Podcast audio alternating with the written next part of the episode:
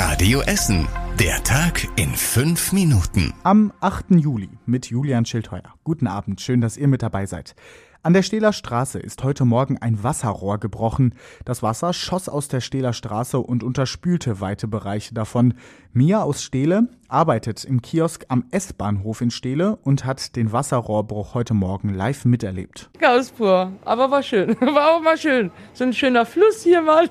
Die ganze andere Seite, alles voller Wasser. Wirklich wie so ein Fluss. Einmal so runter. War schön. Die Anwohnerinnen und Anwohner müssen weiterhin mit Wassertanks versorgt werden. Erst am späten Abend rechnen die Stadtwerke damit, dass die Menschen wieder fließendes Wasser haben. Damit das passiert, müssen die Arbeiter der Stadtwerke ein zwölf Meter langes Rohrstück austauschen. Rund um die betroffene Stelle musste die Straße ausgeschachtet werden.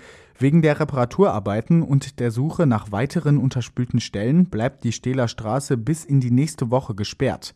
Laut einem Sprecher der Stadtwerke soll dann am Montag oder Dienstag entschieden werden, ob AutofahrerInnen nicht wenigstens in Richtung Innenstadt über die Stehler Straße fahren können.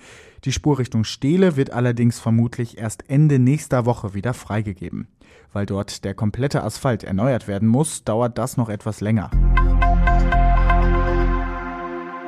Gute Nachrichten gibt es in Sachen Corona bei uns in Essen. 29 Stadtteile bei uns in der Stadt sind mittlerweile Corona-frei. Das heißt, es gab dort in den letzten sieben Tagen keinen einzigen bestätigten Corona-Fall mehr. Das gilt unter anderem für Vogelheim, Berge-Borbeck, Frintrop und Leite. Im Süden sind fast alle Stadtteile Corona-frei, nur in Werden gab es zuletzt noch bestätigte Fälle. Gleichzeitig liegt die Inzidenz in Altenessen und Katernberg jeweils noch über 30. Die Stadt hat die Inzidenz jetzt zum ersten Mal für die einzelnen Stadtteile aufgelistet. Weil im Großteil der Stadt die Corona-Zahlen so gut sind, fallen bei uns in Essen in den nächsten Tagen nochmal viele Corona-Regeln weg. Bei uns gilt dann die neue Inzidenzstufe 0, die die Landesregierung gestern vorgestellt hat. Unter anderem darf man sich dann mit so vielen Menschen treffen, wie man möchte. Weil wir in Essen konstant unter einer Inzidenz von 10 sind, sind unter anderem große private Feiern wieder erlaubt, wenn alle getestet, geimpft oder genesen sind. Außerdem können Diskos wieder öffnen.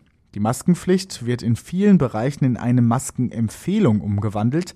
In Läden und in Bus und Bahn bleibt sie aber eine Pflicht. Die Lockerungen gelten ab morgen. Und auch beim Impfen soll es bei uns in Essen jetzt schneller vorangehen. Die Stadt plant deshalb Sonderimpfaktionen. So dürfen auch Jugendliche von 16 und 17 Jahren bei uns in Essen in der nächsten Woche ohne Termin geimpft werden.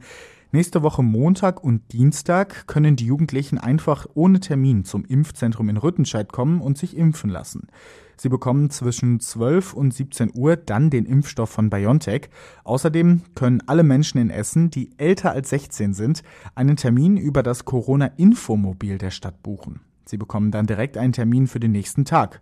Wo genau das Corona-Infomobil in den nächsten Tagen steht, erfahrt ihr auf radioessen.de. Schülerinnen und Schüler sollen an der Halde Eikwinkel in Altenessen auf Entdeckungstour gehen können. Dort wird gerade ein Naturerlebnislabor gebaut. Unter anderem entsteht dort ein kleiner See, in dem bald Kröten und andere Tiere leben sollen. Das Erlebnislabor ist vor allem für das Leibniz-Gymnasium, die Nelly Neumann und die Glückaufschule in Altenessen.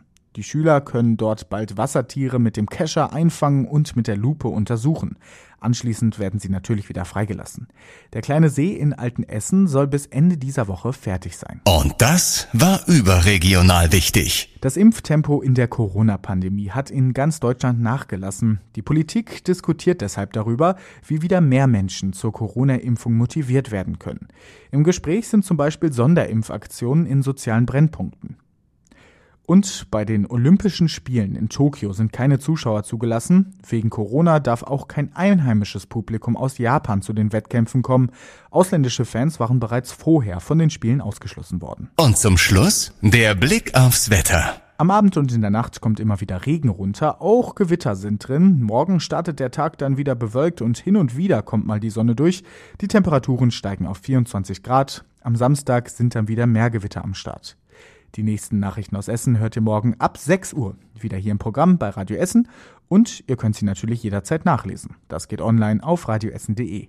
Ich bin Julian Schildheuer und ich wünsche euch einen schönen Abend. Das war der Tag in fünf Minuten. Diesen und alle weiteren Radio Essen Podcasts findet ihr auf radioessen.de und überall da, wo es Podcasts gibt.